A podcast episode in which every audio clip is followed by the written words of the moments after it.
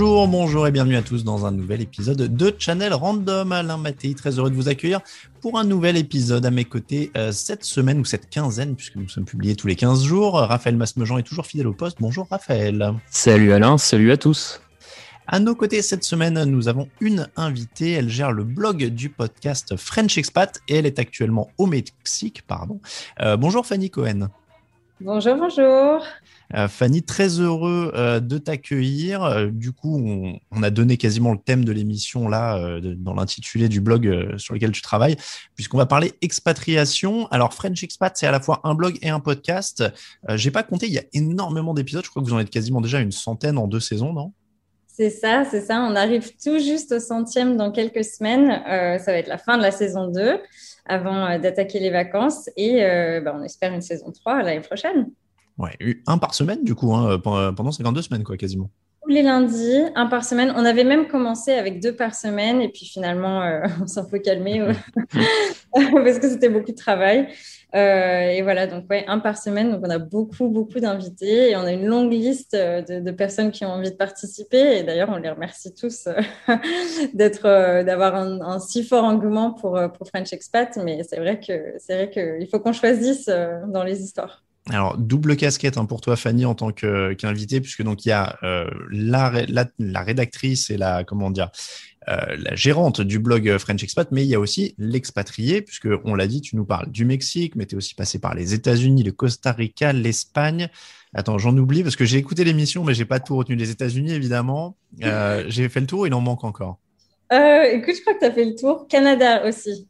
Ah, je croyais que ça s'était pas fait dans l'épisode, dans ça s'est fait depuis. Alors, ouais, bah oui, bah écoute, j'avais donc oui, j'étais invitée. Euh, ça date déjà d'il y a un an et demi euh, mon émission. Donc on était, euh, on n'était pas très loin de partir en van avec mon mari explorer les États-Unis et le Canada. Et du coup, c'était un peu dans le flou parce que bon, Covid a commencé pas très longtemps après. Euh, mais finalement, si, ça s'est fait et on est resté bloqué au Canada d'ailleurs à cause de toute cette histoire euh, pendant une petite période avant de venir ici au Mexique. Donc ouais, et puis en même temps, euh, ça a tout son sens d'être expatrié quand on travaille pour le podcast parce que parce qu'au moins on comprend tout à fait la situation de nos invités, de nos blogueurs.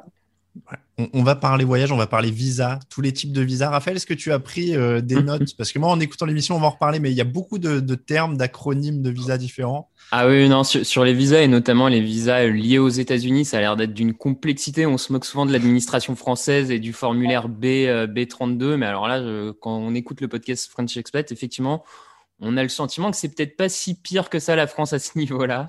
Non, c'est clair. On, va reparler de tout ça, du coup. On va parler de l'expatriation de Fanny, euh, des invités du podcast, qui s'expatrient, où, quand, comment. Euh, avant ça, petit jingle d'explication et on démarre.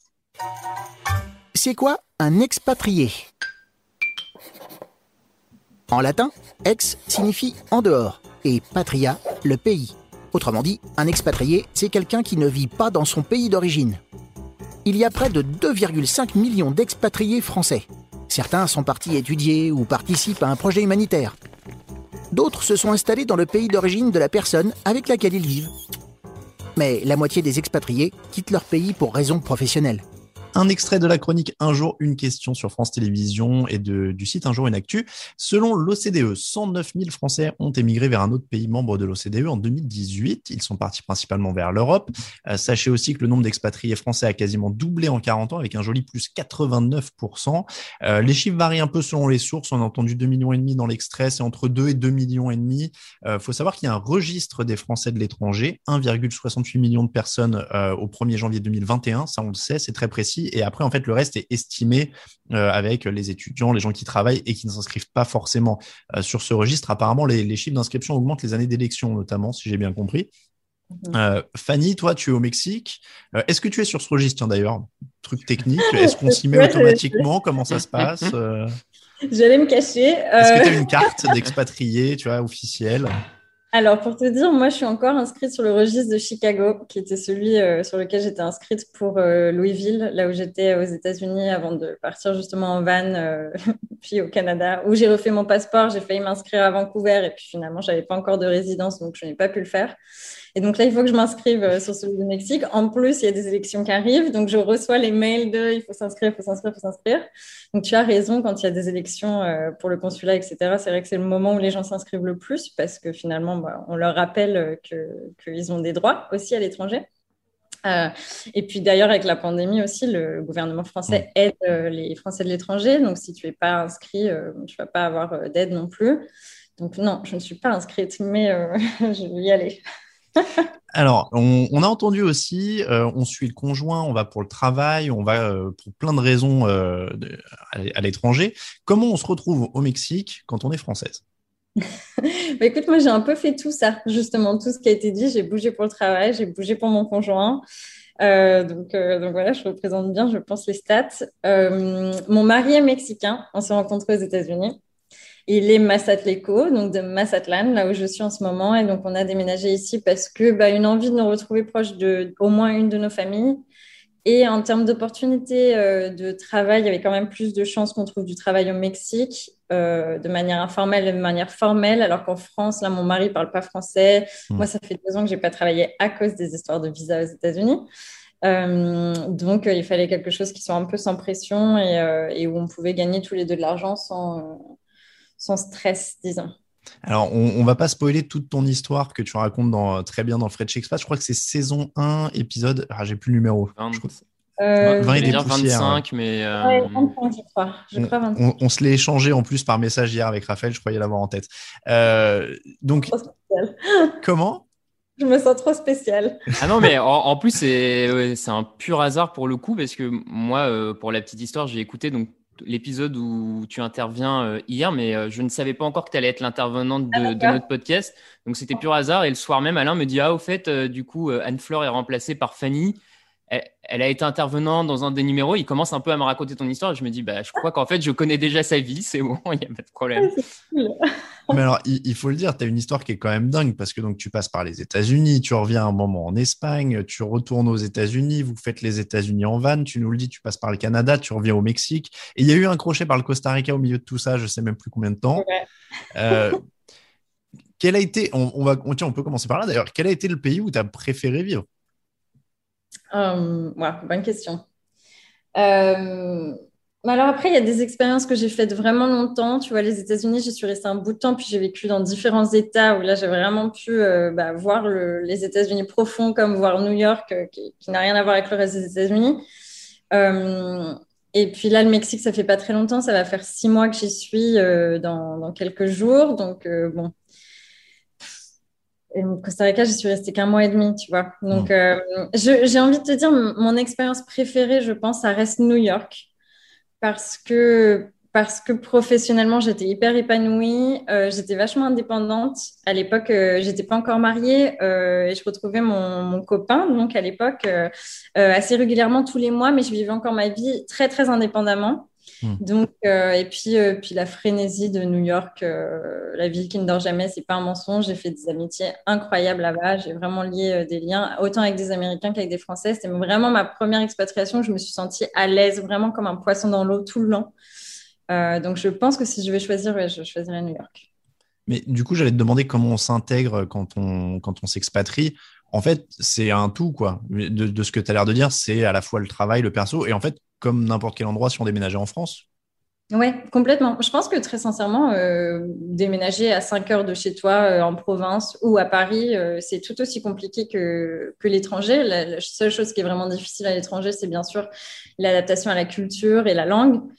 mais mais ce sont les mêmes challenges en fait de se refaire une vie de zéro, d'accepter que bah, tes amis tu les verras pas forcément, que ta famille tu n'y as pas accès hyper facilement non plus, euh, je pense que le travail, c'est un énorme vecteur d'intégration dans, l'expatriation. Et je pense que ça se voit euh, dans beaucoup d'épisodes de French Expat on, voit quand même que quand les, femmes ou les hommes ne travaillent pas parce qu'ils ont suivi un conjoint ou quelque chose comme ça c'est un sujet qui est difficile. C'est vraiment une période d'adaptation où, euh, bah, en fait tu n'as pas cette sociabilisation qui, vient tout de suite et qui fait que l'intégration est quand même difficile que ton expatriation va forcément être un peu plus compliquée Et, d'ailleurs, ça pousse beaucoup de gens à se remettre en question, au final à entreprendre. devenir entrepreneur à l'étranger, c'est quelque chose qui est hyper commun aussi, mmh. parce que ce manque de relations professionnelles t'empêche un petit peu d'avancer en fait dans ton expatriation ça revient souvent d'ailleurs hein, dans, les, dans les épisodes, c'est soit le boulot, soit trouver des hobbies, essayer de trouver des, des passions pour pouvoir parler avec des gens aussi dans, dans une autre langue. Ouais, complètement. Ouais, les hobbies, ça passe aussi par là, faire du sport, euh, cours d'art, euh, je ne sais quoi. Euh. et les enfants, si tu t'expatries avec les enfants, les emmener à l'école, rencontrer des parents, je pense que ça aussi, ça joue beaucoup. Toi, dans tous les pays que tu as fait, il y a un moment où tu t'es dit, ici, c'est chez moi maintenant, ou alors tu restes tu as quand même un attachement un peu invisible avec la France qui reste en permanence? Parce que tu as la famille qui reste là, fatalement. Et puis moi, je suis très très proche de ma famille. Euh, donc euh, c'est vrai que ça, c'est une partie qui est difficile de ma vie, de, de, trouver un peu de, de, paix dans le fait d'être loin de ma famille et tout ça. Ma soeur vient d'avoir un enfant, je l'ai vu qu'une fois. Enfin voilà, c'est des petites choses qui sont quand même difficiles au quotidien. Euh, si, alors là, tu vois, au Mexique, je commence à me sentir chez moi. Je commence à me sentir chez moi parce qu'on a des projets aussi. C'est-à-dire que bah, ça fait longtemps que je n'avais pas travaillé. Donc là, je me remets à travailler. Ça fait vraiment du bien. J'ai une vie sociale. Euh, on achète un appart ici. Donc je sens que je commence à mettre un peu de racines, tu vois. Alors que les États-Unis, il y avait toujours cette chose de, de toute façon, on n'est pas les bienvenus avec nos visas. C'est hyper compliqué. Il faut qu'on les renouvelle tout le temps. Euh, enfin, c'est les années 50, les femmes n'ont pas le droit de travailler quand elles accompagnent leur conjoint. Enfin, tu vois, enfin, c'est un peu des clichés parce qu'il y a plein d'expatriations aux États-Unis qui sont très bien. Mais ce type d'expatriation m'a fait que, bon, moi, je me suis dit, ce sera jamais mon chez moi. Et c'est dommage parce que c'est vraiment des expériences que j'ai adorées, mais ce sera jamais mon chez moi, quoi. Et, euh, et Barcelone aussi, je me suis bien sentie chez moi. Euh, je pense parce que retour en Europe, après longtemps sur le continent américain, j'étais contente de retrouver ma famille, de me dire ah une heure et demie de vol si je veux aller voir mes parents. Euh, ça, c'était quand même aussi quelque chose qui m'a fait me sentir vraiment, vraiment bien. Tu vois, le côté, euh, bah, je suis à l'étranger, je parle un autre langage, euh, je fais mon truc à moi, mais en même temps, je suis pas loin de chez moi.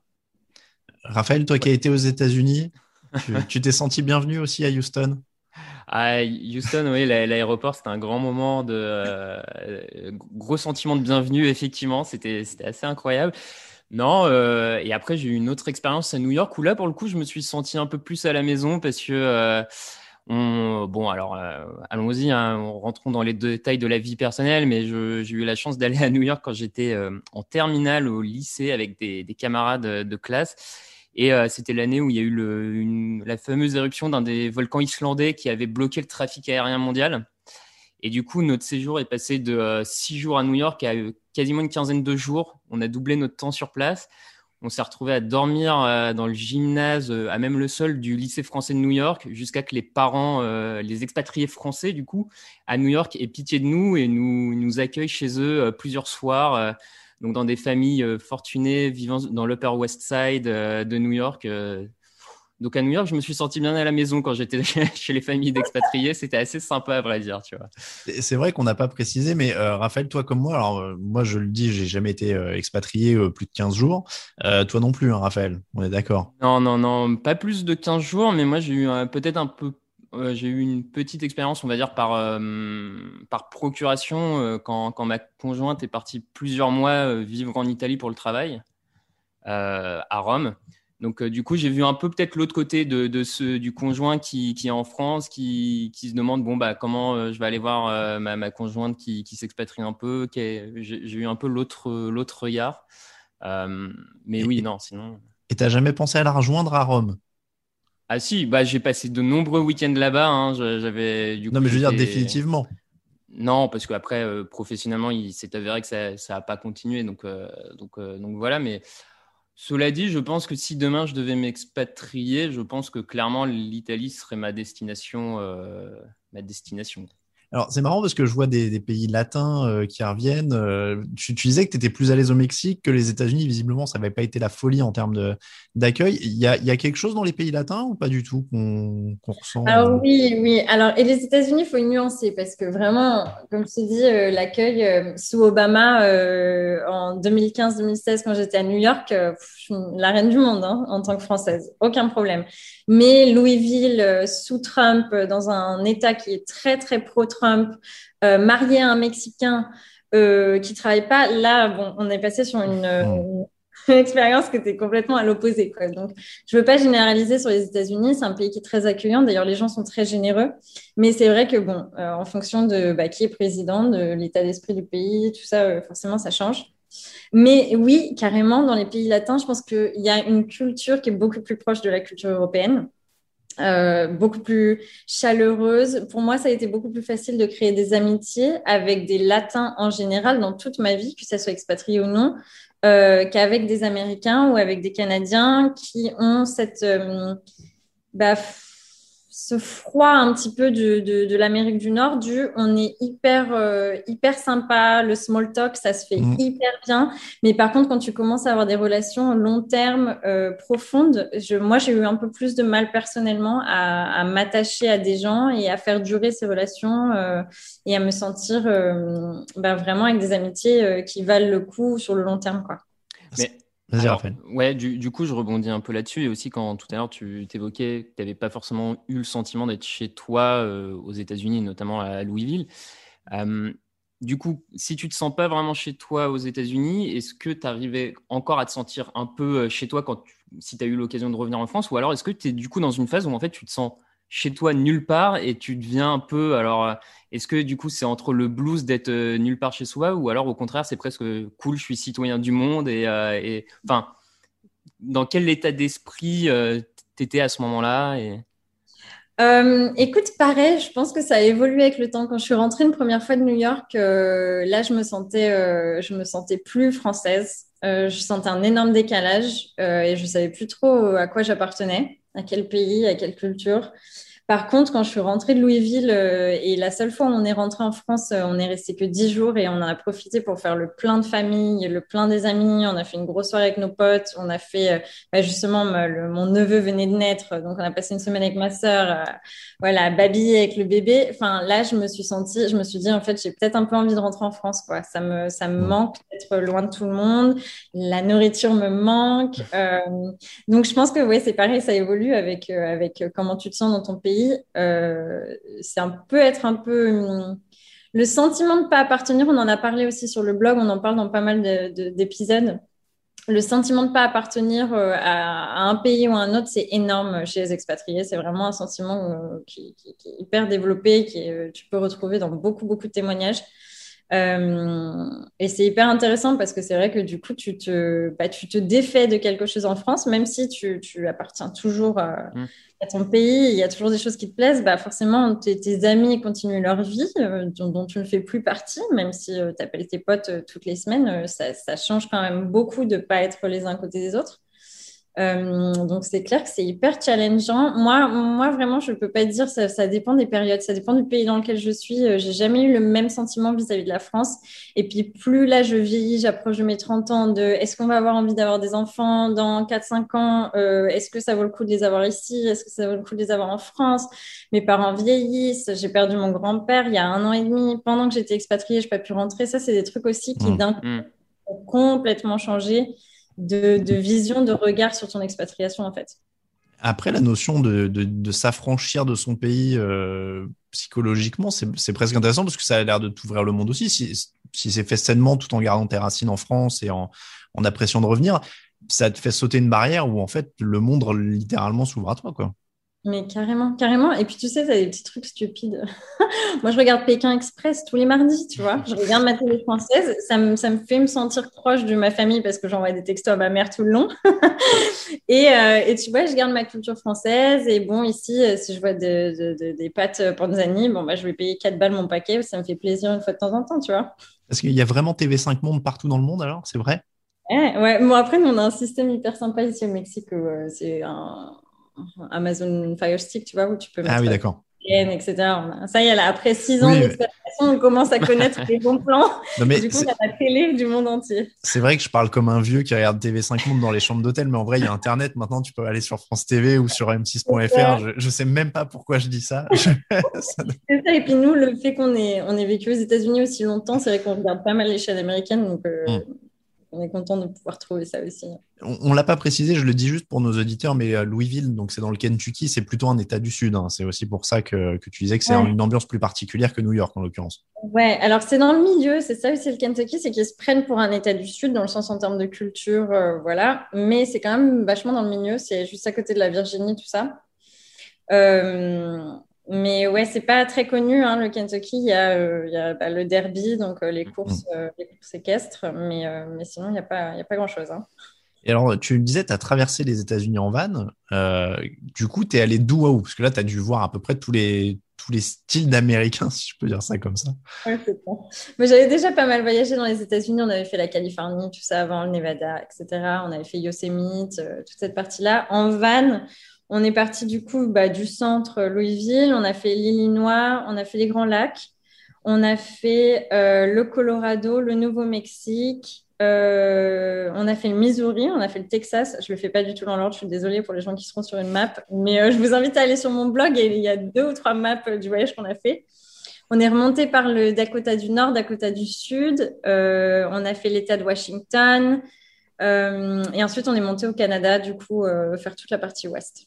Et euh, pour le coup, ce genre de voyage-là, plus que l'expatriation dont tu parlais, la vie au quotidien, je suppose que ça doit être agréable parce que c'est vrai que pour y être allé aussi plusieurs fois, les Ricains sont quand même plutôt très avenants pour avec les gens de passage, quoi.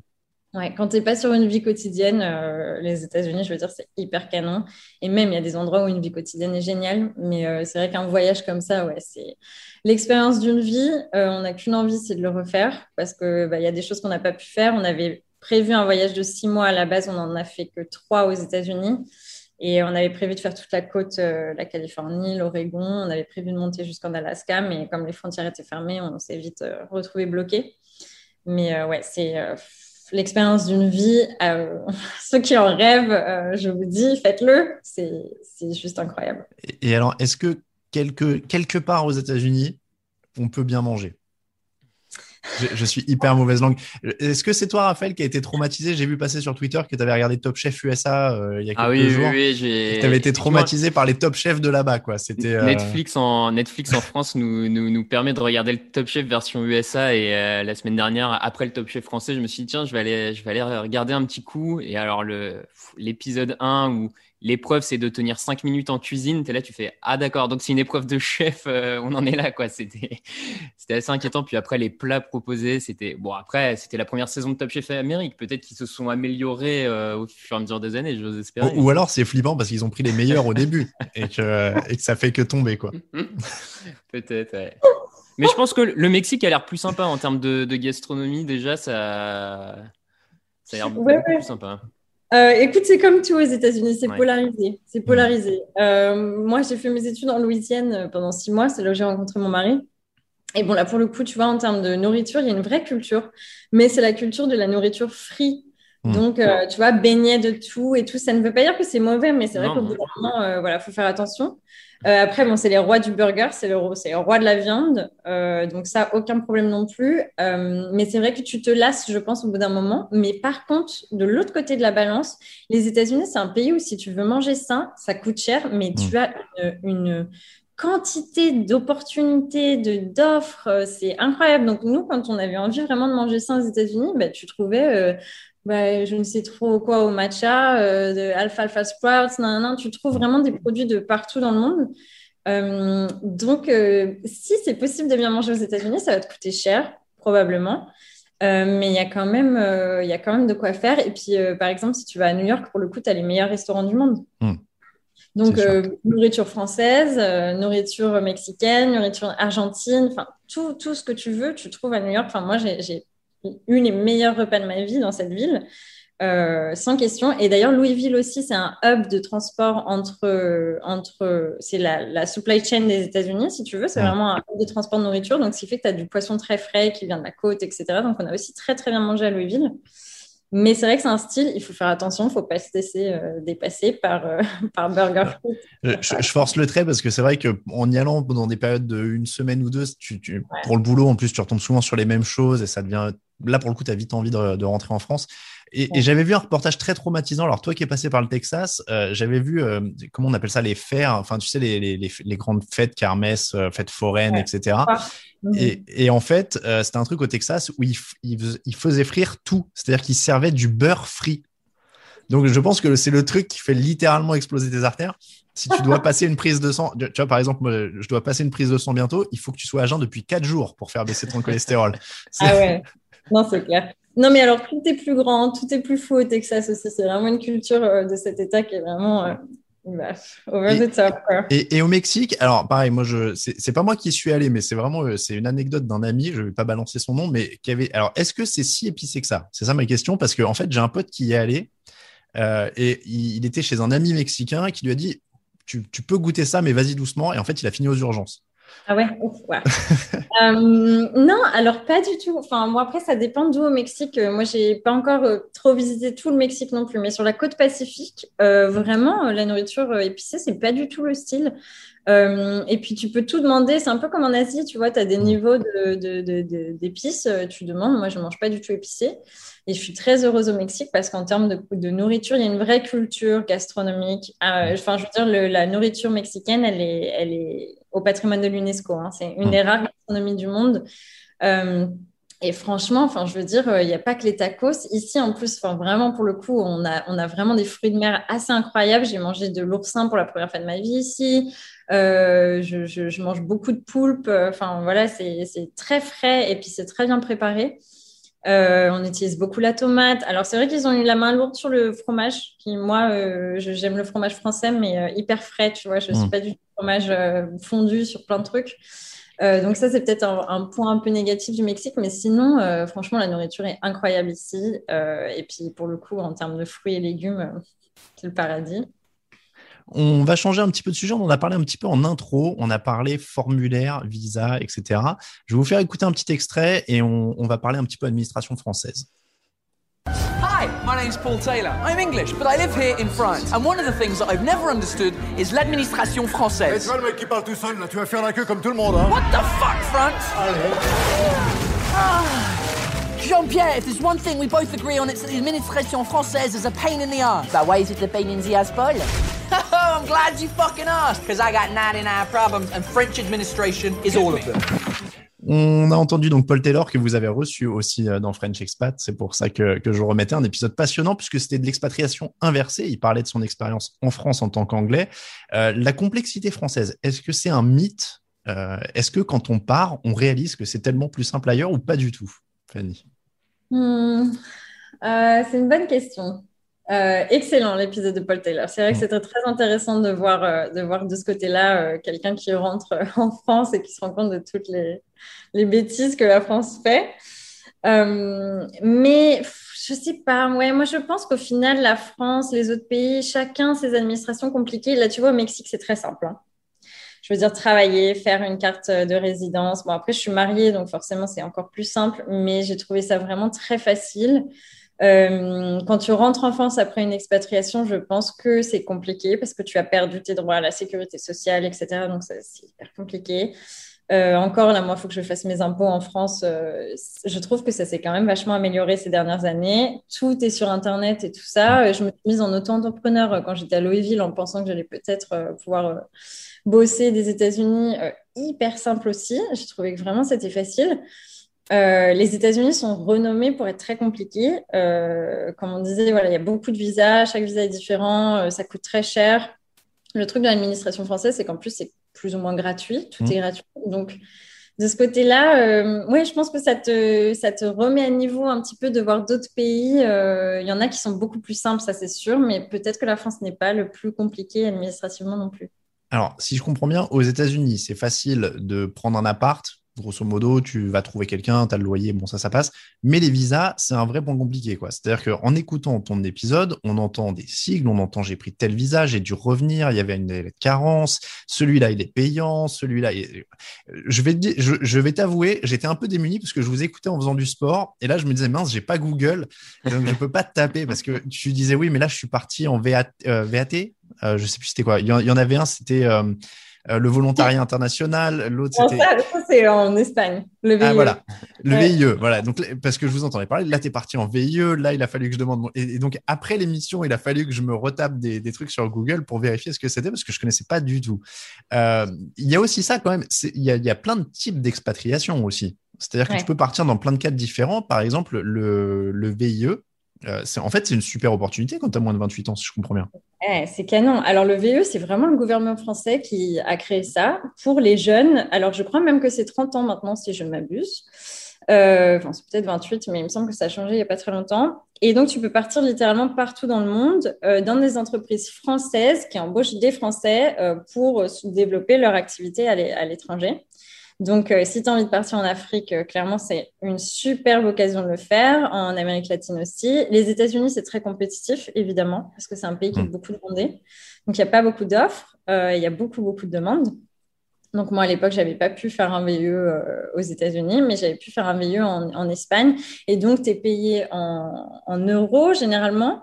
Euh, ou alors tu es payé en. Ouais, si, si, payé en euros. Donc, euh, dans certains pays, c'est hyper avantageux aussi parce que tu as ce statut d'expatrié qui gagne euh, son argent européen pour le dépenser dans une monnaie qui est beaucoup moins forte, bah, par exemple au Mexique. ensuite, un autre visa qui est hyper, hyper connu, c'est le PVT. Ça, ça se fait en Australie, au Canada. c'est permis vacances-travail. Ça, on a beaucoup, beaucoup de nos invités qui ont fait un PVT. Euh, parce que ça te permet de, normalement de partir sans travail et d'en trouver un sur place euh, pour survenir à tes besoins pendant que tu prends des pauses aussi. Donc, alors, autant tu peux travailler sur des fermes, euh, tu peux faire ramassage de fruits, etc. Mais tu peux aussi faire des jobs marketing, finance, vraiment ce qui te plaît. Donc, ça, c'est canon. Euh, et après, aux États-Unis, alors là, c'est une vraie jungle. On est justement en train de préparer d'ailleurs un article sur le blog euh, au sujet des visas époux, des visas fiancés sur, euh, sur les États-Unis. Rien que ça, c'est déjà trois visas différents. donc voilà.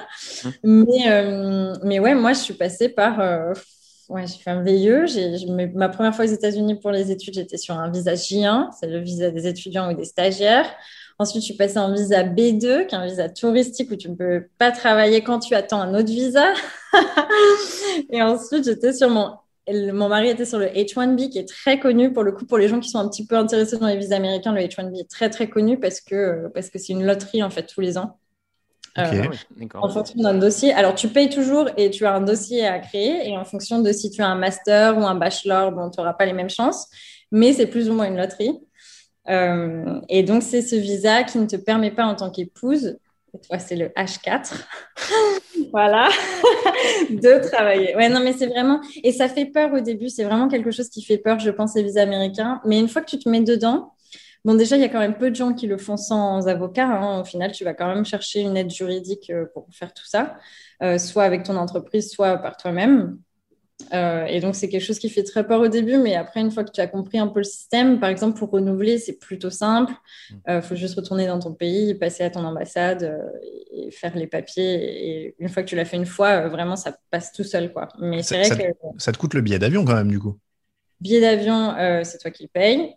ton hébergement, si tu peux pas retourner chez tes parents, parce que par exemple, pour mon mari, le, le, consulat le plus proche, il est à 5 heures de route. Donc, ça veut dire hôtel sur place c'est deux jours de, deux jours de rendez-vous. Donc, tu es obligé de dormir une nuit, obligatoirement. Sans plus, il faut être là les premiers parce qu'il n'y a personne qui te donne un rendez-vous à 7 heures du matin. Il faut faire la queue. Et au Mexique, en plus, tu sais, tous les résidents mexicains doivent avoir un visa, même pour le tourisme. Il n'y a pas d'ESTA. Donc, même les gens qui viennent pour un visa touriste, pour aller à Disney World ou je ne sais quoi, ils font aussi la queue. Donc, c'est autant te dire que franchement, il faut avoir envie d'y rester aux États-Unis. Hein. c'est ça. Et il y en a un dont tu parlais dans l'émission qui, qui, était payant. Il y en a un qui était en milliers de dollars de mémoire. Ah ouais, mais ils sont tous payants. Hein. C'est soit ton entreprise travaille, ton entreprise le paye. D'accord. Donc là, tu t'en fous. parce que voilà. Bon, après, généralement, tu es un peu moins bien payé parce qu'ils savent aussi qu'ils ont 10 000 euh, dollars à dépenser pour ton visa. Quoi. Et, euh, ah, parce que ça peut monter jusqu'à 10 000 dollars. Ah oui, complètement. Ah oui, moi j'étais naïf, je pensais que c'était comme en France et que tous les papiers étaient gratuits. Tu perdais juste le temps à le remplir. Mais euh. Non, non, non, ça monte. Euh, les pétitions, ouais, c'est non, c'est hyper impressionnant. Les prix, les prix sont énormes. Et puis après, du coup, il faut payer ton avocat. Et puis alors là, bam. Ah oui, donc c'est quand même, euh, c'est pas à la portée de tout le monde d'émigrer aux ah États-Unis. Euh.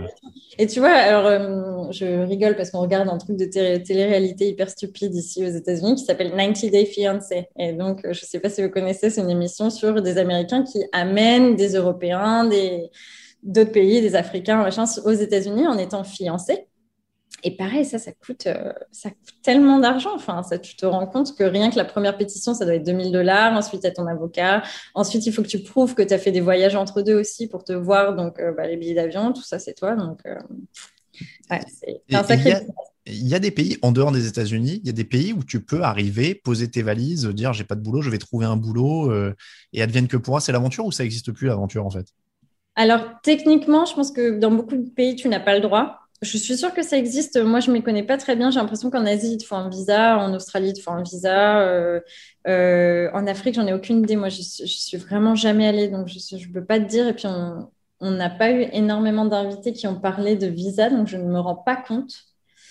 Euh, mais par exemple, au Mexique, c'est le pays que là, je je, peux connaître le mieux. Je sais qu'il y a beaucoup, beaucoup de digital nomades qui viennent s'installer ici, qui prennent un visa touriste, qui est hyper facile à obtenir. Donc, euh, tu arrives avec ton avion et ils te donnent un visa touriste, généralement pour six mois. Et donc, tu peux rester hyper longtemps au Mexique juste en ressortant du pays tous les six mois. Tu vas au Guatemala, tu vas aux États-Unis, tu fais ce que tu veux, tu rentres en France et tu reviens. Euh, et tu peux continuer euh, ton activité. Ensuite, par contre, si tu trouves un travail sur place, euh, je pense que dans certains pays, c'est très, très illégal de venir en tant que touriste et ensuite commencer à travailler.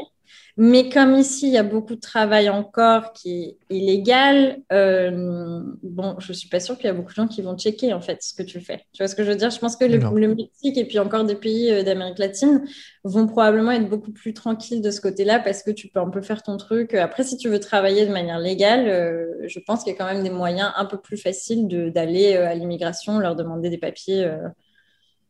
Oui, donc ça, reste quand même quelque chose de, de, à préparer, hein, une expatriation. Hein. C'est moins spontané que ça pouvait l'être euh, il y a, 20-30 ans, ça c'est clair. Sauf, sauf peut-être du coup en Europe, j'ai envie de dire, si tu restes en Europe, euh, où là, euh, par tous les accords de, libre circulation, etc., je suppose que tu peux encore partir en Europe un peu à l'aventure et te dire, bah, je trouverai un boulot sur place au dernier moment, et puis... Oui, Schengen à fond. Hein. Euh, en Espagne, tu vas, euh, tu peux trouver un job et tu n'as pas de problème. Euh, tu peux t'inscrire très facilement sur les registres. Oui, oui, l'Europe à fond. Alors, l'Angleterre un peu moins maintenant. Mmh. avec le Brexit, ouais, j'ai cru comprendre que c'était quand même un peu plus compliqué maintenant. Mais, mais sinon, sinon ouais, en Europe complètement par contre. Alors que Londres est une, une des grosses, grosses terres d'expatriation, hein, puisqu'il y a plus. Alors, je ne veux pas dire une bêtise, je crois que c'est 350 000 ou 400 000 Français à Londres, puisque c'est la cinquième ville française, en fait, si on prend juste le nombre euh, de Français installés. Euh, je vais me permettre une question un peu cash, mais euh, avec tout ce qu'on vient de dire, avec le prix des visas, avec tout ça, la préparation, le boulot, il y a Internation qui a sorti une étude qui disait que 83% des expatriés mondiaux sont diplômés du supérieur. je ne vais pas vous faire tous les chiffres, mais en gros, trois quarts des expats travaillent. Il y a les cadres et assimilés qui sont majoritaires. Est-ce que s'expatrier, c'est un truc de riche? Ou en tout cas, est-ce que c'est un luxe ou voilà, c'est pas quelque chose qui a l'air d'être à la portée de toutes les classes sociales? ouais, je, pense que oui et non. Enfin, si tu veux, je pense que déjà, quand tu fais des études supérieures, tu as plus l'occasion de t'expatrier une première fois en faisant un stage, en faisant un échange. Donc, forcément, déjà là, la mouche te pique et tu as peut-être un peu envie de t'expatrier. Je pense que l'expatriation, elle vient pas de nulle part. Après, euh, j'ai écouté un, podcast il n'y a pas très longtemps sur euh, une jeune femme euh, française qui vivait dans le sud de la France et qui est devenue danseuse au Crazy Horse et, et qui s'est expatriée aux États-Unis grâce au Crazy Horse. Elle est allée à Las Vegas. Et elle, pour le coup, c'était pas du tout quelque chose qu'elle imaginait. Je pense pas qu'elle vient d'un milieu euh, riche nécessairement. Hmm. Euh, et si elle vient d'un milieu riche, elle l'a pas du tout fait ressentir et elle avait pas fait des études de malade non plus, danseuse quoi. Euh, et, euh, et, elle a réussi son rêve et maintenant elle vit à Los Angeles et euh, elle est aux États-Unis depuis des années. Elle est prof de yoga et elle a eu ses visas hyper facilement, etc. Donc je pense que il y a, il y a quand même, si, si, si, il y a quand même des opportunités. Tu vois, les gens qui viennent ici en digital nomade au Mexique, je pense très sincèrement que c'est pas forcément des gens qui viennent de milieux riches parce qu'un billet pour le Mexique en, en, période basse, tu peux t'en sortir pour 300, 400 euros si tu vas vers Cancun en direct. Après, ici, le logement est quand même peu cher. Hmm. Euh, et si tu continues à gagner un peu de sous en faisant, euh, je sais pas, du marketing digital euh, en Europe, je pense que tu peux vraiment t'en sortir. Donc, je pense qu'il y a vraiment, si, il, y a deux, il y a deux catégories d'expatriés. Et puis, et puis, à force d'expatriation aussi, euh, bah, comme c'est des boulots qui apportent beaucoup, je pense, euh, financièrement aussi, je pense que tu deviens de plus en plus riche, hmm. expatriant, quoi. C'est vrai que je me permettais la question parce que dans les, dans les épisodes du podcast, on entend quand même souvent des noms de grandes entreprises ou de, de grosses organisations qui reviennent. Donc, c'est vrai qu'il y a ce côté. Et puis après, bon, c'est comme tout, mais je suppose que quand tu as une éducation euh, supérieure, tu es, aussi, es aussi plus au fait de ce qui se fait parce que quand tu, quand tu fais pas d'études supérieures ou quoi, tu connais pas forcément tous les types de visas, toutes les possibilités qu'il y a euh, pour s'expatrier. L'accessibilité du voyage, c'est aussi quelque chose qui, euh, avec toute une partie de la, de la population française qui part pas en vacances, qui n'est jamais aller à l'étranger. Je pense que du coup, c'est des gens pour qui, avant potentiellement d'atteindre les études supérieures, le fait même de s'expatrier n'est pas une possibilité en soi, n'est mm. même pas, enfin, ça rentre même pas dans le cadre mental. Mm. Euh, ce qui est le contraire des étudiants, enfin, ou en tout cas quand tu arrives aux, études supérieures, où là peut-être ce quête peut s'ouvrir, mais à mon sens, on, a même du retard là-dessus. On ne force pas, on devrait presque forcer les gens qui font des études supérieures à tous partir euh, pour ouvrir les, pour s'ouvrir là-dessus. Je pense que c'est un, peu un des retards de la France à ce niveau-là. Mais L'Erasmus doit-il être obligatoire?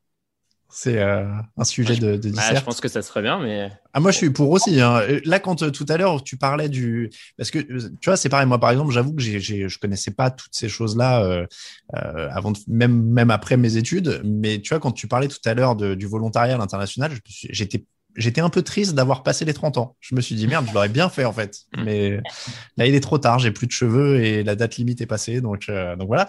Mais, euh, mais oui, il y a, plein, il y a quand même plein d'opportunités. Euh, un de nos auditeurs qui veut s'expatrier, on imagine qu'il n'y a pas de Covid, évidemment. On, change les règles. comment il fait, toi qu'on a vu beaucoup passer, c'est quoi le premier conseil que tu vas lui donner? Bah Déjà, se renseigner aller lire un peu les destinations qui te qui t'intéressent, euh, qui te qui t'attirent. Euh, pourquoi tu veux t'expatrier en fait? Est-ce que tu as envie d'apprendre un nouveau langage? Est-ce que tu as envie de te challenger euh, en termes de travail? Est-ce que tu as envie de rencontrer du monde, de t'éclater? Je pense que ça c'est vraiment définir tes objectifs un petit peu. et puis après, ouais, regarder des opportunités. Moi, j'ai une tendance, après toutes mes expatriations, à me dire, très sincèrement, si tu pars sans travail, ça va être plus compliqué. Donc, j'aurais une tendance à te dire, honnêtement, cherche du travail. Si tu trouves quelque chose, bah, laisse-toi porter. Ce sera peut-être pas la destination que tu auras cherché, mais voilà, commence avec les VIE. Si tu as moins de 30 ans, c'est quand même une expérience incroyable. Et sinon, euh, bah, voilà, quand tu postules pour une entreprise et qu'ils te disent, euh, euh, bah, en fait, on a un poste, mais c'est à Madrid, mais fonce, quoi. Je pense que chaque opportunité est bonne à prendre. Euh, ne pas se ouais, ne pas se fermer à une destination parce que de toute façon l'expatriation c'est une expérience euh, c'est vraiment un tout. La destination est importante mais c'est quand même pas le centre. C'est pas le nerf de la guerre finalement l'expatriation. C'est vraiment bah, t'explorer toi-même te toucher tes limites sortir de ta zone de confort. Euh, donc faut être prêt à tout ça aussi. Euh, et voilà. Après ça veut pas dire ne partez pas sans travail parce que je pense qu'il y a un milliard de situations et d'histoires qui me, qui me prouvent que, que ce n'est pas forcément le cas et que tu peux tout à fait euh, t'éclater en expatriation sans avoir un travail au début. Et c'est l'exemple des PVT. Je veux dire, les gens partent complètement à l'arrache euh, dans un pays et trouvent du boulot sur place, euh, qui est souvent pas un travail dans lequel ils ont, ils ont étudié. Ou, enfin, voilà. Donc, donc voilà, juste ouvrez vos oreilles, ouvrez vos yeux, euh, soyez toujours prêts à ce qu'une opportunité se présente et saisissez-la. Je pense que c'est ça euh, le, secret de l'expatriation. C'est super intéressant ce que tu dis sur que le, fait que le pays est pas forcément la, base du truc. Il faut pas se fixer sur un pays. Je veux absolument. Alors, on peut évidemment, je suppose, s'il y a des passionnés, mais, mais il faut être ouvert à, euh, à d'autres expériences, en fait, plus généralement. Quoi. Bah oui, et puis en plus, une passion, ça te garantit pas qu'une fois sur place, tu vas pas être déçu. Donc, euh, enfin, je veux dire. Euh, ça, augmente même les chances d'être déçu d'ailleurs. Ouais, complètement, complètement. Et moi, tu vois, l'Espagne, euh, je, cherchais vraiment un boulot aux États-Unis quand j'ai trouvé mon boulot en Espagne. et le boulot, bon, au début, j'étais pas hyper excitée. bon, ça avait pas l'air incroyable. Et puis Barcelone, je me suis dit, c'est hyper proche. Euh, bon, au final, c'est encore un nouveau langage. J'avais la flemme en vrai. et puis finalement, euh, c'était une année incroyable. Je n'ai aucun regret et j'ai vraiment adoré. Donc, euh, je pense que ouais, c'est ça, garder l'esprit hyper ouvert sur les destinations, sur les langues. et voilà, juste s'ouvrir aux opportunités qui se présentent. Alors, on va prendre un cobaye. Raphaël est hyper ouvert sur les opportunités. il est, on va dire, organisateur d'événements. Euh, il a choisi sa destination, il y a une opportunité. Ensuite, comment tu te prépares? Déjà, Raphaël, où est-ce que tu irais bien? Je te propose, allez, je te propose un job euh, au Mexique, un job aux États-Unis, un job en Russie. Voilà, je fais large. Ah ouais, là c'est il y a, des sacrées différences parce qu'entre le Mexique et la Russie, à mon avis, en termes d'ambiance, c'est deux salles, deux ambiances. Ah bah, je sais, mais on a dit qu'il fallait que tu sois ouvert. En, plus, tu, tu essayes de me prendre euh, au cœur parce que. Je sais que tu aimes bien la Russie. Je ouais, ouais. Euh, je pense que par euh, curiosité, alors si je veux être sûr de pas me planter, j'irai au Mexique parce que je pense que en termes de, philosophie, ça me correspondrait mieux, pays latin, tout ça.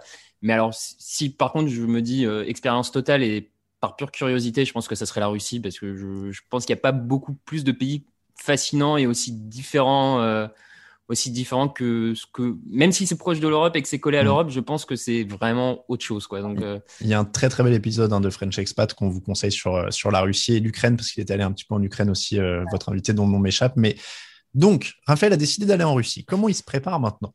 Il faut faire quoi? Il faut prévenir la famille? Comment tu fais quand tu as un appart? Comment tu fais? Il y, a, il y, a, tout ça aussi. Organiser ça paraît immense, je trouve. Ouais. Euh, déjà, bonne, bonne réponse. Euh, je pense que le plus tu sors de ta zone de confort, le mieux c'est. Donc, euh, la Russie, moi aussi, c'est un pays qui m'attire à fond, et même s'il a l'air de faire assez froid. c'est un, peu... un des soucis. Raphaël aime bien le chaud en plus. Alors, ouais, ouais, là, c'est. Bon. Non, mais c'est pas grave, tu iras au Mexique plus tard, tu vois. Oui, voilà, c'est ça, c'est ça. Ouais. Russie, tu auras encore plus de plaisir. c'est vrai que ça paraît énorme, les choses à faire. Je pense qu'il faut prendre chaque chose une par une. One step at a time, vraiment. Euh, bah ouais, ton appart, tu, commences à regarder tes dates. Euh, si tu as déjà fait ton visa et que c'est ton entreprise qui s'occupe de tout pour partir en, expatriation, euh, toi, tu te focuses vraiment sur ouais, laisser les choses de manière propre en France. si c'est un départ qui est pour six mois, si c'est un départ qui est pour trois ans, si c'est un, un, départ qui est indéfini aussi, ça, ça va changer les choses parce que tu vas peut-être vouloir sous-louer ton appart, tu vas peut-être vouloir redonner ton appart. Euh, tu vas peut-être vouloir acheter avant de partir. Qui sait, tu vois Enfin, je veux dire, chacun a ses propres besoins. Euh, le plus important, c'est bien sûr de prévenir ta famille et tes proches si tu es proche d'eux. Euh, il y a pas. ça, est-ce qu'il faut pas le faire un peu au dernier moment? Parce que c'est, est-ce que c'est parce qu'il y a le plus de chances de potentiellement te, te, retenir les proches, la famille, les amis, et du coup, est-ce que tu n'as pas intérêt à te le garder un peu euh, une fois que c'est fait, le billet est en main, enfin, tu me diras, ça doit, ça doit correspondre à ta mentalité et de la façon dont tu vis ces relations-là, mais je me dis, euh, ouais. Je pense très clairement, ça dépend parce que moi, euh, je n'arrive pas du tout à tenir ma langue. Tu vois, même quand c'est pas sûr et que je suis en train de passer mes premiers entretiens, il faut que j'en parle à mes parents. Quoi, Donc, euh, non, impossible pour moi de rester jusqu'à la fin. Par contre, je pense que oui, il y a des personnes qui vraiment gardent ça jusqu'au bout parce qu'ils n'ont pas envie d'entendre ce que les autres ont à mm. dire sur le sujet parce que tu peux avoir une famille qui est peut-être un peu stressée, euh, qui va pas avoir forcément envie que tu partes. Donc, c'est sûr que ça, ça aussi, ça dépend de ta famille. Je pense qu'il faut juste essayer de faire les choses bien par tes standards. Tu vois, je pense que la solution ici, c'est pas ah oui, il faut faire ça en premier, ça en deuxième. Je pense qu'il faut vraiment faire les choses euh, comme toi tu le sens, euh, de façon à ce que bah, tout le monde se sente bien de ton départ, que toi tu te sentes prêt. Surtout, cette expérience de toute façon, elle est un peu égoïste. Hein. Une expatriation, c'est quand même c'est quelque chose qui est très personnel. Euh, donc, il faut que tu te concentres sur toi, tes besoins, euh, ce qui te stresse, que, tu te déstresses. Là, je, viens de corriger un article qu'on va sortir euh, à la fin de semaine sur justement les, voyages exploratoires. Donc, on a un de nos blogueurs qui, pour le coup, lui, a voyagé deux fois autour du Québec et de Montréal pour s'assurer que son expatriation allait bien se passer, pour faire des repérages, pour déjà trouver un appart avant de venir, euh, parce qu'arriver à l'arrache et trouver un appart euh, quand tu es dans un hôtel, bah, il y a des gens qui n'aiment pas ça. Euh, donc c'est tout, tout dépend de ta personnalité, tout dépend de, combien de temps tu as aussi, parce que je veux dire, il y a des jobs, ils vont t'appeler, ils vont te dire tu commences la semaine prochaine, et il y a des moments tu n'as pas le temps de te poser la question non plus. alors que bon, tu as d'autres jobs, ça prend six mois, le temps de faire ton visa, tu as vachement le temps de profiter, tu as le temps de t'organiser un voyage avec tes potes de malade à travers l'Europe si tu vas quitter l'Europe pour un bout de temps. Donc donc, ça va dépendre de tout ça, en fait. On a dit que Raphaël est dans l'événementiel, mais plus globalement, est-ce qu'il y a des métiers qui se prêtent mieux à l'expatriation? Est-ce qu'il y a des, branches où tu peux plus facilement aller voir du, euh, du monde? Je pense naturellement au, métier d'enseignant, notamment, qui a l'air de revenir pas mal dans les, dans les émissions. Ouais, carrément. Ouais, bon, être prof de français à l'étranger, c'est vrai que c'est assez porteur. Après, euh, bah, tout ce qui est ingénieur aussi, ça fonctionne assez bien, surtout sur les États-Unis. Euh, évidemment, y a, ils cherchent beaucoup d'ingénieurs. Mais c'est aussi pour ça, tu vois, on disait, est-ce que c'est un truc de riche? Je pense que les gens qui ont fait des études, des études supérieures, qui vraiment ont des hum, compétences particulières qui sont recherchées, forcément vont trouver du travail à l'étranger plus mmh. facilement. Si tu es caissier, euh, bah, malheureusement, caissier, ça se trouve un peu partout. Tu n'as pas des compétences euh, qui vraiment vont euh, être recherchées, donc ça va être beaucoup plus compliqué d'aller trouver du boulot. Par contre, si tu es hyper physique, si tu as une compétence dans le sport, dans les arts, si voilà, tu es ingénieur ou si tu es chercheur, professeur, oui, c'est des choses qui vont être beaucoup demandées, ça c'est clair. Thomas Pesquet a poussé, a poussé, le bouchon particulièrement loin pour s'assurer de pouvoir aller où il voulait. Euh, pilote ah de ligne, astronaute, etc. Il peut aller partout, lui. Hein. la preuve, il est monté jusque dans l'espace. Euh, selon un article de Capital, 46% des expatriés affirment ne pas envisager de revenir s'installer en France prochainement. Euh, Fanny, toi, qu'est-ce que tu ressens aussi par rapport à ce que vous avez dans les histoires de French Expat? Est-ce que c'est des gens qui partent pour toujours, entre guillemets. Mais, euh, et, est-ce qu'il y a des fois des histoires qui se passent mal et des gens qui mm. reviennent en catastrophe euh, ou plus ou moins rapidement ou même, même plus longtemps après, mais, mais déçus, quoi? Mm. tu disais, l'étude, elle est de 2019, c'est ça? Euh, J'ai plus l'année sous le nez, mais c'est possible. Oui, c'était une étude assez récente.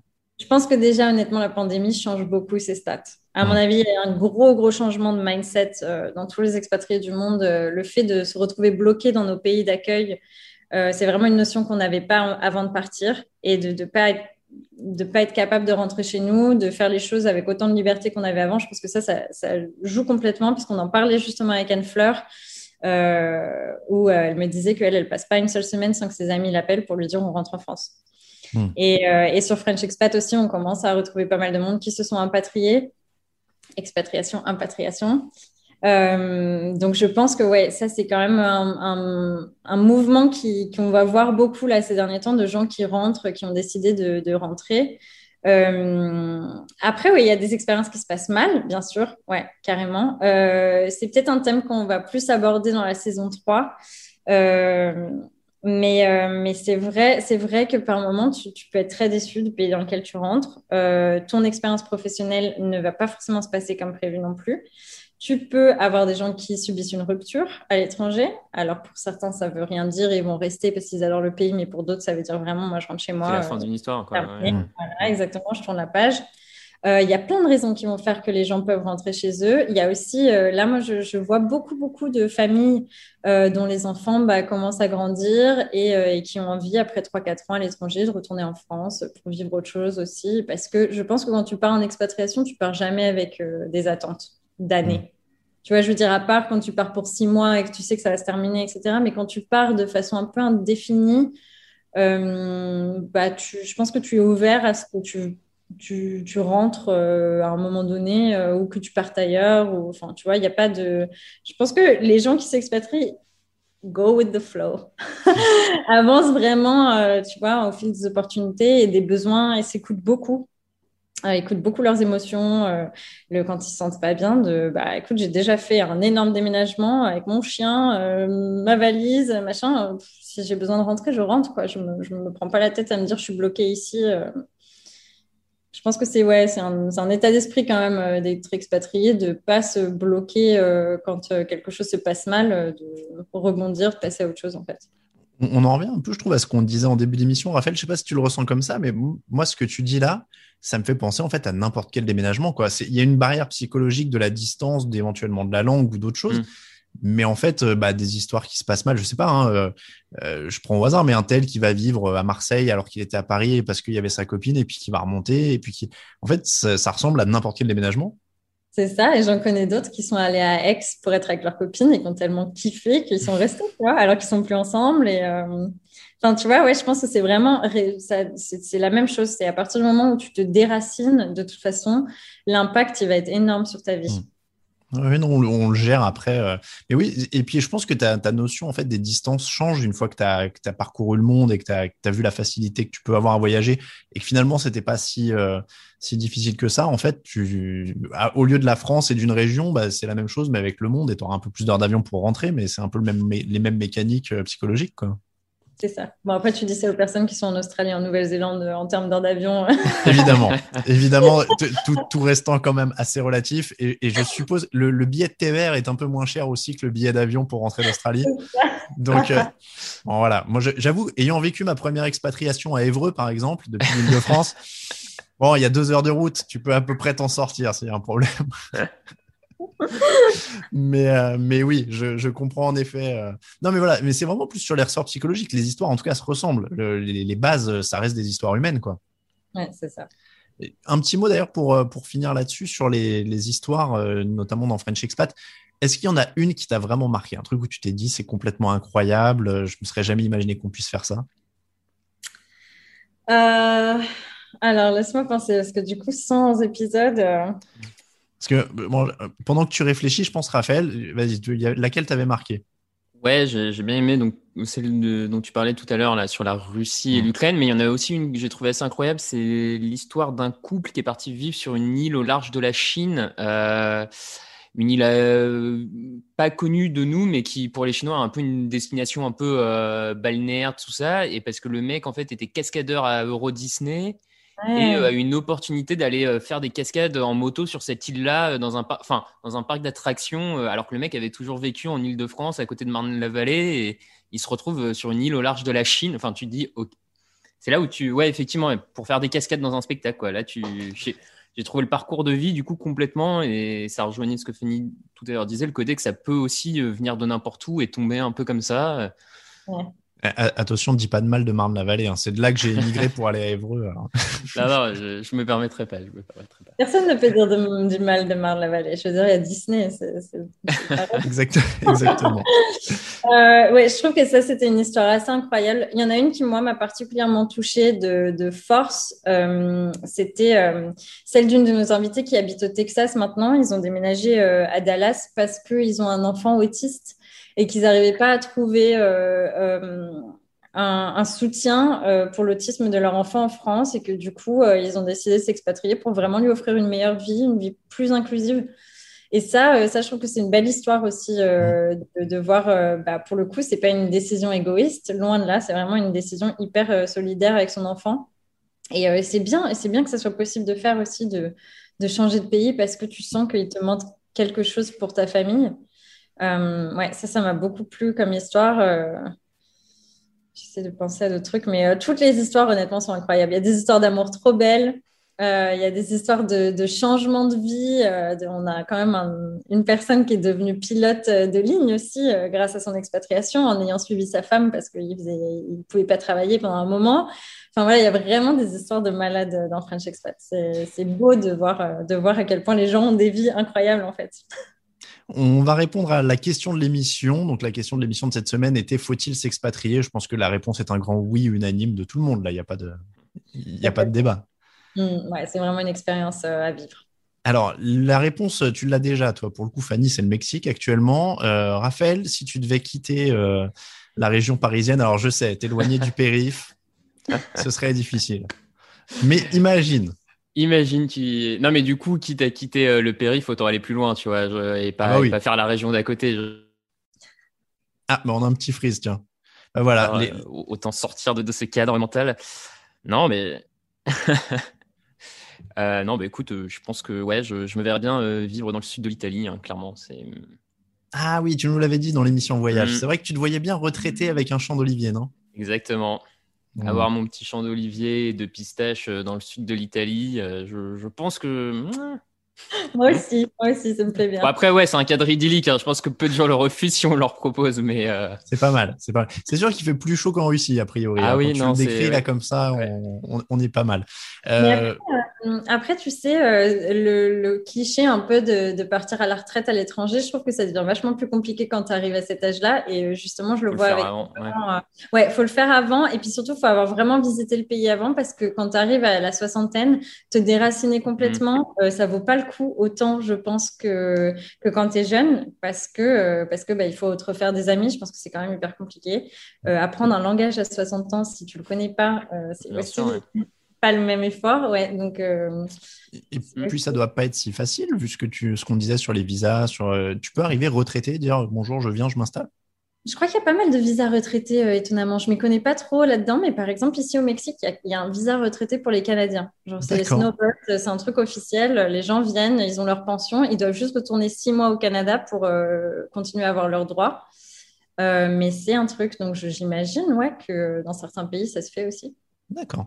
Bon, moi, pour le coup, évidemment, c'est un oui je, fais une fixette sur le Japon depuis un an, donc forcément. Euh, et, pareil, il y a une très bonne émission où vous aviez une invitée qui était en Corée du Sud, mais qui était passée par le Japon aussi. Où, euh, là, pour le coup, en termes d'apprentissage d'un langage, euh, c'est un peu costaud, mais.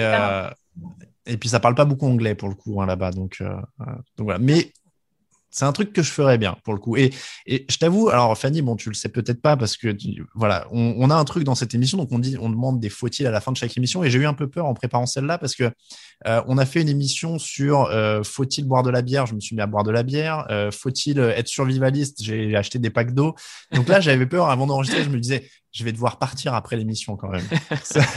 le sac est déjà prêt, du coup. Mais oui, non, mais du coup, j'ai dû prévenir ma femme en lui disant on enregistre une émission sur l'expatriation. Est-ce que tu es prête éventuellement Quelle destination? Qu'est-ce qu'on fait du chat? Euh, Voilà, c'était un. C'est un peu. Oui, bah ouais, Oh, bah oui, au Japon, les chats, ils aiment bien en plus. Oui, non, et puis alors franchement, euh, quitte à avoir un animal euh, à emmener en avion, très clairement, le chat, c'est. reste le plus simple, oui. Par contre, si tu peux le prendre en cabine, les chiens, je te raconte pas la galère. Ouais. Après, je sais pas, euh, il y a eu traumatisme déjà d'un déménagement, elle a eu du mal à s'en remettre, on va attendre un petit peu pour les heures d'avion. bon, écoute, euh, si jamais tu pars au Japon avec ta femme et ton chat, on te recevra avec grand plaisir. ah bah, ce, ce, serait avec, ce sera avec grand plaisir en tout cas. On, on te remercie encore une fois, euh, Fanny. On va s'écouter un petit extrait musical et on va terminer avec les recommandations.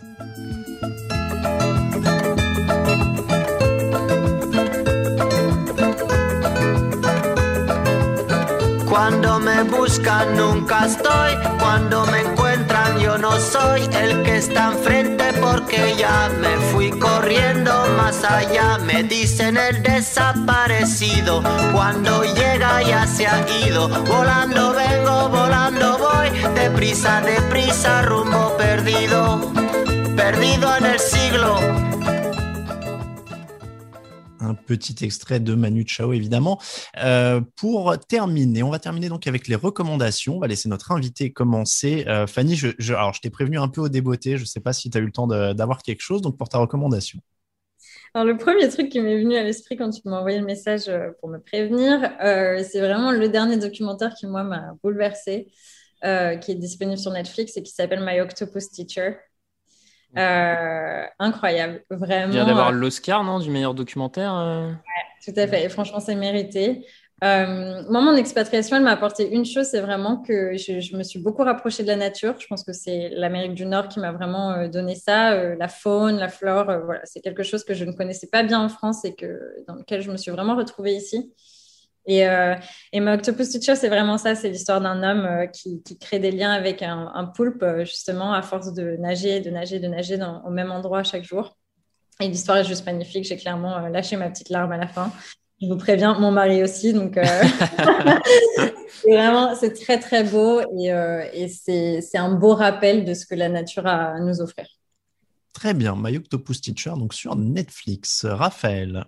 Eh ben, écoute, on va, on va rester sur le, euh, sur le service euh, VOD Netflix. Euh, j'ai commencé tout récemment la, la série Cobra Kai, qui est la suite, ouais, la suite du film Karate Kid, donc qui était film des années 80. Et en fait, là, l'histoire, tu suis les deux personnages principaux de Karate, Kid à peu près 34-35 ans après le film. Euh, donc tu vois un peu euh, leur évolution. Il y en a un qui est devenu un loser total et qui en fait relance un dojo de karaté pour essayer de retrouver la flamme et la voix. Et euh, j'avais un peu peur en lisant le, le, synopsis. Je me suis dit bon, euh, faire une suite d'un film 34 ans après, euh, bon. Et bah en fait c'est super. C'est drôle, c'est touchant. Euh, c'est pas de prise de tête. Enfin, vraiment, c'est bien écrit. Euh, tu retrouves les deux acteurs originaux. Donc, euh, gros conseil. Il y a trois saisons. La quatrième est en tournage. Et pour la petite histoire, à la base, la saison 1 a été tournée un peu avec les moyens du bord, a été diffusée sur, sur Internet, sur YouTube. Et il y a eu plus de 50 millions de vues sur l'ensemble de la saison et Netflix a senti le bon coup et a tout, tout racheté pour la suite. Et euh, ça se confirme. C'est enfin, très drôle. T'avais vu le film original quand t'étais gamin ouais. ouais, ouais. mais moi, j'ai pas osé regarder la série à cause de ça, parce que j'avais peur que ça fasse du mal à mon enfance. Eh ben non, non, franchement, non, je, je, vraiment, euh, vas-y. Bon, très bien. Euh, pour la reco, moi, je vais terminer avec un truc. C'est Raphaël qui me l'a conseillé. J'ai plus besoin de Netflix, j'ai plus besoin de rien. J'ai juste besoin de m6play.fr euh, puisque j'ai regardé la saison 11 de Top Chef, puisque la 12 est en cours. Alors voilà, euh, Raphaël m'a aussi convaincu de regarder Top Chef, par exemple. Je suis particulièrement influençable, je réalise, c'est terrible. Donc j'ai regardé la saison 11 de Top Chef, c'était très très bien. Donc vu que j'ai regardé que ça en ce moment, Raphaël, c'est ma seule reco parce que j'ai fini Six Feet Under que j'ai recommandé dans l'émission précédente. Donc c'est ultra triste à la fin. Euh, mais donc c'était très bien aussi. Mais la saison 11 de Top Chef est très très bien. Euh, Adrien est évidemment incroyable. Euh, donc je, je, comprends enfin pourquoi tout le monde parlait de ce mec sur Twitter depuis un an. Donc rien que pour ça, euh, je suis quand même assez content d'avoir regardé euh, la saison 11 de Top Chef. Voilà. Euh, voilà donc pour les recommandations et voilà comment se termine le 20e épisode de Channel Random. Merci Raphaël. Merci infiniment Fanny d'avoir été avec nous. on rappelle qu'on te retrouve donc sur French Expat, le blog, et dans un des épisodes de la saison 1 de French Expat pour ceux qui veulent connaître une partie de ton histoire du coup, parce que ça a quand même pas mal bougé depuis. C'est ça. Mais merci beaucoup à vous de m'avoir reçu. C'était un plaisir euh, de parler de ce projet qui nous tient vraiment euh, toutes, parce qu'on est une équipe de filles, à cœur. Eh bien, écoute, plaisir partagé. On salue d'ailleurs euh, Anne Fleur, euh, qui à la base, on, parce que je dis ça parce qu'on y a fait allusion pendant l'émission, qui devait être avec nous euh, euh, initialement et qui a eu un petit pépin. Et voilà, on lui souhaite un bon rétablissement. En tout cas, merci encore et bonne continuation à toute l'équipe de French Expat. On vous recommande chaudement le podcast disponible hein, sur toutes les plateformes. Vous tapez ça dans votre dans votre barre de recherche et vous trouverez ça très facilement. Vous avez quasiment une centaine d'épisodes en plus à, à écouter. Donc là, il y a plein plein de belles histoires histoire. Euh, pour retrouver Channel Random, Twitter et Facebook, c'est @randompod et vous nous retrouvez aussi sur toutes les plateformes habituelles. Merci beaucoup à tous. On se retrouve très bientôt pour une prochaine émission. Ciao, ciao.